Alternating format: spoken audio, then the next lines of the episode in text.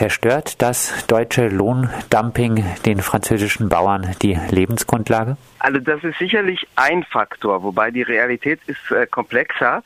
Ähm, also zunächst stimmt es, dass die deutsche Konkurrenz, dabei geht es übrigens nicht allein um Fleisch, sondern auch um Milch.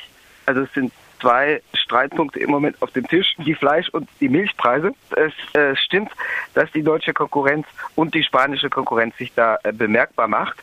Äh, dabei äh, trifft es zu, dass äh, in Deutschland äh, niedrige Löhne bezahlt werden. Das wird vielleicht durch den Mindestlohn jetzt ein bisschen korrigiert, aber auch nur unzureichend, auch wenn in Frankreich das auch, also sozusagen zum Beispiel das Metzgereigewerbe, das, das Schlachthofgewerbe, also die die Tätigkeit von Lohnabhängigen Schlachthöfen ein schlecht bezahlter Beruf ist.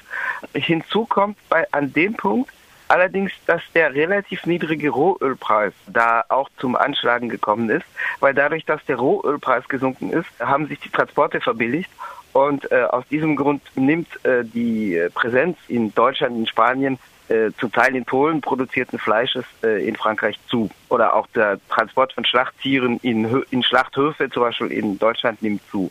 Das ist allerdings nur eine Facette. Eine andere Facette ist äh, die erbitterte Preispolitik und der erbitterte Preiskampf zwischen Produzenten und Supermärkten oder Handelsketten, weil, und das ist äh, als Tatsache nicht neu, weil natürlich der Druck auf die Preise, der von den Supermärkten ausgeht, die nur bestimmte Abnahmepreise garantieren, die aber äh, in einer so dominierenden Position sind, dass die, die Produzenten darauf angewiesen sind, bei denen abzuliefern.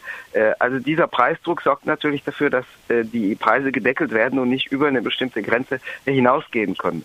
Und äh, die Forderungen sind entsprechend auch verschieden. Das reicht von einer Erhöhung der Abnahmepreise, für die allerdings die Regierung, die jetzt einzugreifen versucht hat, die schon vor einer Woche einzugreifen versucht hat, nur eine geringe Handhabe hat, wo die Regierung halt sagt, wir appellieren an die Handelsketten, an die Großhändler, dass sie da einen Schritt auf die Produzenten zugehen. Das reicht also von Forderungen an die Handelsketten, an die Großabnehmer, über Forderungen an die Banken, weil viele äh, Landwirte und Produzenten, Agrarproduzenten hoch verschuldet sind. Und man hat die auch sich hochverschulden lassen, weil die Landwirtschaftsbanken, das ist in Frankreich insbesondere der Crédit Agricole mit seinen Filialen, leicht Kredite gegeben hat und sozusagen die Bauern versucht hat, in Abhängigkeit von Krediten äh, zu steuern. Und die Politik hat auch äh, da äh, mitgesteuert, indem sie stark auf eine Mechanisierung und auch Chemisierung der Landwirtschaft gesetzt hat und äh, das dazu beigetragen hat, dass die Landwirte äh, stärker auf Kredite zurückgegriffen haben.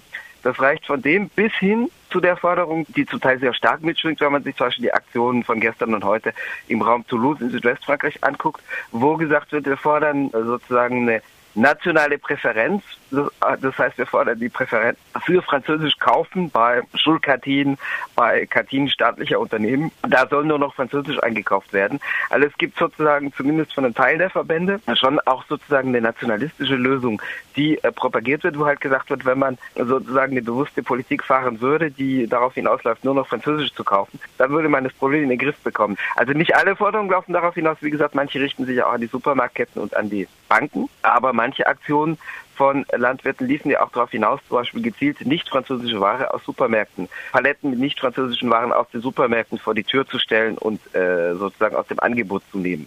Du hast jetzt äh, schon die Appelle genannt der französischen Regierung. Was gibt es äh, sonst noch für Reaktionen auf die aktuellen Proteste in Frankreich? Also die Regierung war natürlich gezwungen zu reagieren. Äh, das fing ja schon äh, rund um den 14. Juli, den französischen Nationalfeiertag, an vor zwei Wochen. Es gab Aktionen, wo zum Beispiel die Zufahrt zu wichtigen touristischen Standorten wie dem Mont Saint-Michel am Ärmelkanal blockiert wurden, wo spektakuläre Aktionen stattfanden. Ähm, damals ist ja auch Regierungssprecher und Landwirtschaftsminister in einer Person Stéphane Le Foll in die Normandie gefahren und hat mit den Leuten gesprochen. In Caen, also eine der beiden Regionalhauptstädte der Normandie, war damals eines der Zentren der, der Aktionen. Es wurde eben, äh, wie gesagt, versprochen, äh, dass die Regierung an die Großhandelsketten, an die Supermarketten appelliert. Da hat sie aber nur eine relativ geringe Handhabe. Eventuell durch staatliche Einkaufspolitik für Kantinen staatlicher Unternehmen, aber selbst da äh, durch, durch die Privatisierung und den Abbau staatlicher Dienstleistungen ist die, die Handhabe begrenzt. Es gab dazu die Einrichtung eines Notfallfonds mit 600 Millionen Euro zunächst dotiert, um bestimmte Härtesituationen abzufangen und zum Beispiel bestimmte Kredite stunden zu können oder nicht stunden, sondern äh, aufschieben zu können, um zum Teil Schulden umzustrukturieren. Äh, das läuft zum Teil bei bestimmten landwirtschaftlichen Produzenten wie bei der wie bei Griechenland, dass sozusagen die Schulden zwar nicht äh, abgetragen werden und auch nicht gefragt wird, wo die Schulden herkommen, weil wie gesagt, es gab auch eine Politik, und zwar seit den 60er Jahren, aber immer wieder in Schüben wiederkehrende Politik der Industrialisierung, Chemisierung der Landwirtschaft, wo äh, eben auch sozusagen eine gezielte Politik gefahren wurde, die aber dazu beitrug, dass Bauern, äh, landwirtschaftliche Produzenten, auch landwirtschaftlich industrialisierte landwirtschaftliche Betriebe immer mehr auf äh, großen Kreditvolumen hocken.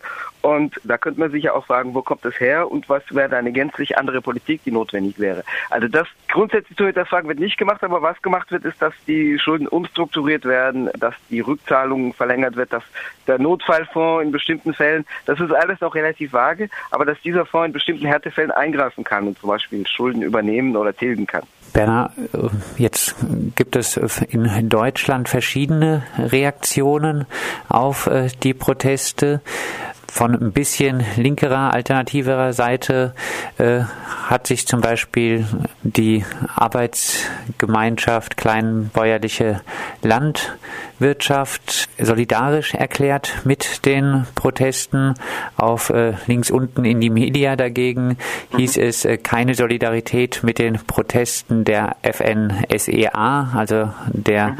großen Bauerngewerkschaft des Bauernverbandes. Dort war der Tenor Sie produziert die Landwirtschaft äh, selber, die Sie kritisieren, sind also Teil dieser industriellen Landwirtschaft. Es wurde auch noch äh, das Verhalten äh, der FNSEA bei den Protesten gegen ein Staudammprojekt in Südfrankreich kritisiert, wo äh, auch der Aktivist Remy Fräse dort ums Leben gekommen ist. Was hältst du von dieser Kritik an der FNSEA? Wie würdest du die ganze Sache einschätzen? Du hast schon gesagt, äh, auch angesprochen, die auch in Frankreich fortschreitende Mechanisierung. Sind diese französischen Bauern, die dort jetzt äh, protestieren, Teil der Agro-Großindustrie?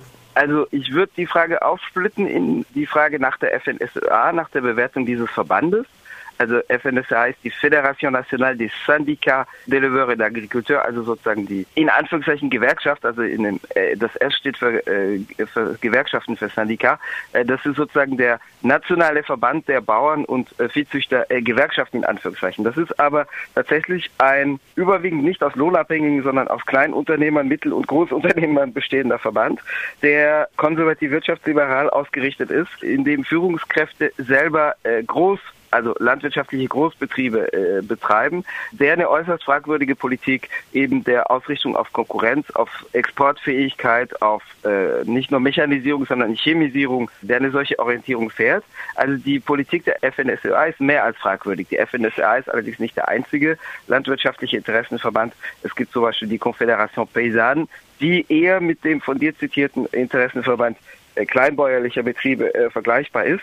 Äh, die, die Proteste allerdings werden im Moment eher geführt durch die FNSLA, also sozusagen eher auch von konservativer Seite. Und da gibt es auch Kritik, zum Beispiel der aktuelle äh, Vorsitzende der FNSA, Xavier Beulin, B-E-U-L-I-N, ist selber gleichzeitig äh, agroindustrieller Großunternehmer. Das heißt, dass hier die Misere mitproduziert wird, indem immer mehr auf Teufel komm raus auf Konkurrenzfähigkeit und Niederkonkurrieren äh, gesetzt wird äh, was sich jetzt in einen Bumerang verwandelt, weil die deutschen und die spanischen Betriebe noch besser konkurrieren, weil sie zum Beispiel niedrigere Löhne haben, wie äh, teilweise für die von dir angesprochenen in Deutschland beschäftigten osteuropäischen Arbeitskräfte. Also die eigene Politik verwandelt sich da jetzt in einen Bumerang, aber die ist ja auch mit betrieben worden. Und was von dieser konservativen Lobbyseite kommt, als äh, Antwort ist dann eben nur zu sagen, dann werden eben nationalistische Sperren eingezogen und dann wird eben sozusagen eine Politik gefahren, die dafür sorgt, dass französische Ware präferiert wird. Was im Übrigen mit dem geltenden EU-Recht, wie immer man jetzt inhaltlich dazu steht, aber was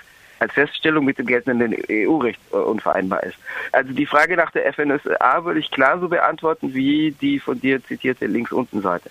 Das löst natürlich noch nicht das Problem als solches oder beantwortet nicht das Problem als solches, weil natürlich jenseits der Tatsache, dass dieser Verband Politik macht mit der Krise, die Krise real ist und dass sozusagen nicht alle Produzenten vertreten werden durch diesen Verband. Also ich denke durchaus, dass es notwendig ist, auf die Situation von äh, Produzenten, denen das Wasser ökonomisch zum Hals steht, äh, zu antworten. Nur eben kann die Lösung es nicht sein, zu sagen, wir stellen die bisherige Politik äh, nicht in Frage, wir fahren die weiter und wir versehen sie nur mit nationalistischen Barrieren, die dafür sorgen, dass sozusagen die französischen Agrobetriebe besser äh, konkurrieren als die deutschen oder spanischen Mitbewerber. Das kann nicht die Lösung sein, sondern die Lösung ist die Infragestellung des äh, Inhalts dieser Politik und der Orientierung für die Landwirtschaft, die damit verbunden ist.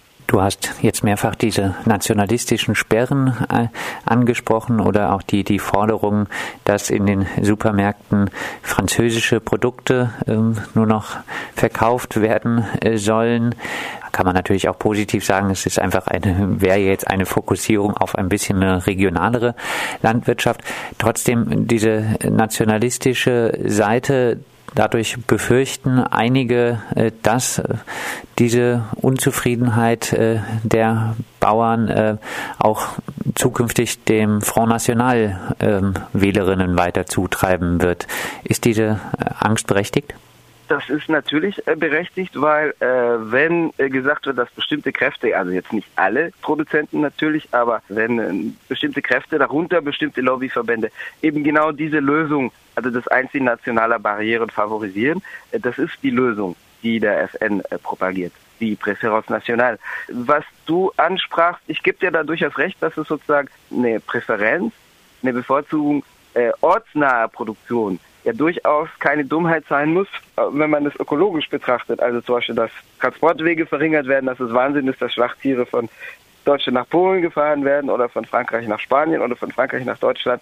Nur das ist ja nicht der Inhalt der Forderung. Der Inhalt der Forderung ist nicht, eine ökologisch und sozial verantwortlichere Landwirtschaft zu machen, weniger auf Konkurrenzfähigkeit die Betriebe zu, zu trimmen, sondern mehr einfach auf Lebensfähigkeit äh, und äh, ortsnah, also an den Konsumenten, Konsumentinnen nahe zu produzieren. Das wäre ja durchaus was, worüber man diskutieren könnte. Aber wenn gesagt wird, wir wollen in den Supermärkten, wir achten darauf, dass die Ware französisch ist, das kann ja auch sein, dass im Hinterland von Montpellier produziert wird und in Paris äh, konsumiert wird. Das wird ja äh, nicht in Frage gestellt.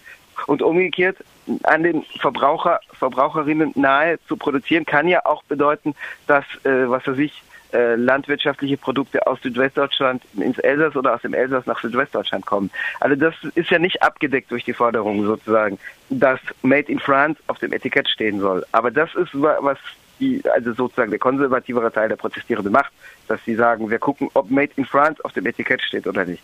Also das müsste man, glaube ich, aufdröseln und unterscheiden zwischen dem Ansatz zu sagen, wie kann inhaltlich geguckt werden, wie verantwortlich produziert wird. Dazu würde sicherlich gehören, Transportwege zu reduzieren, da wäre ich nicht dagegen. Aber sozusagen auf der anderen Seite, die sozusagen nationale Lösung, sie ist einerseits unterscheidet sich davon, zumal sie die Produktionsweise nicht in Frage stellt. Und andererseits ist es tatsächlich auch eine Antwort, die politisch den rechten Antworten zuarbeitet. Benna, vielleicht abschließend werden die Proteste etwas verändern, was die landwirtschaftliche Landwirtschaft, industrielle Struktur angeht? Was die Struktur angeht, bin ich im Moment skeptisch. Also das haben sie jedenfalls im Moment nicht erreicht und das ist auch was Verbände wie die FNSA nicht versuchen. Wie gesagt, deren Chef Xavier Böhler ist selber agroindustrieller Großunternehmer und hält an dieser Struktur fest. Äh, das gilt natürlich nicht für alle Produzenten. Da gibt es auch welche, die da durchaus kritischer oder äh, die offener wären für die Suche nach Alternativen. Aber das ist jedenfalls nicht gemeinsamer tragfähiger Konsens aller, die derzeit protestieren, dass sozusagen die Struktur in Frage gestellt wird und nicht nur die Nationalität der Produkte.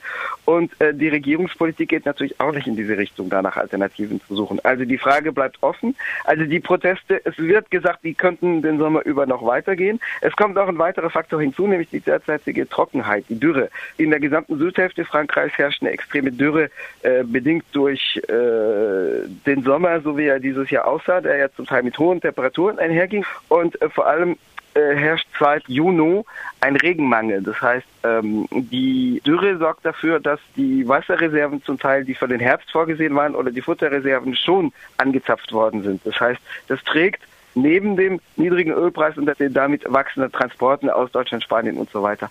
Und neben der Verschuldung trägt noch dazu bei, äh, dass die, äh, die Leute äh, sozusagen das Messer am Hals fühlen, was ihre ökonomische Existenz betrifft. Oder einige von ihnen, vor allem die kleinen, kleineren und mittleren Produzenten.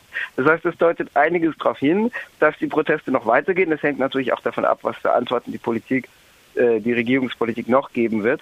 Aber dass das zu einer sinnvollen Infragestellung der Strukturen der derzeitigen landwirtschaftlichen Produktion führt, glaube ich nicht. Dazu sind die Proteste auch zum Teil in deutlich falschen Händen. Das sagt Berner Schmidt, freier Journalist und Jurist aus Paris. Mit ihm sprachen wir über die aktuellen Proteste der französischen Milch- und Fleischbauern. Bernard, dir vielen Dank für dieses Interview.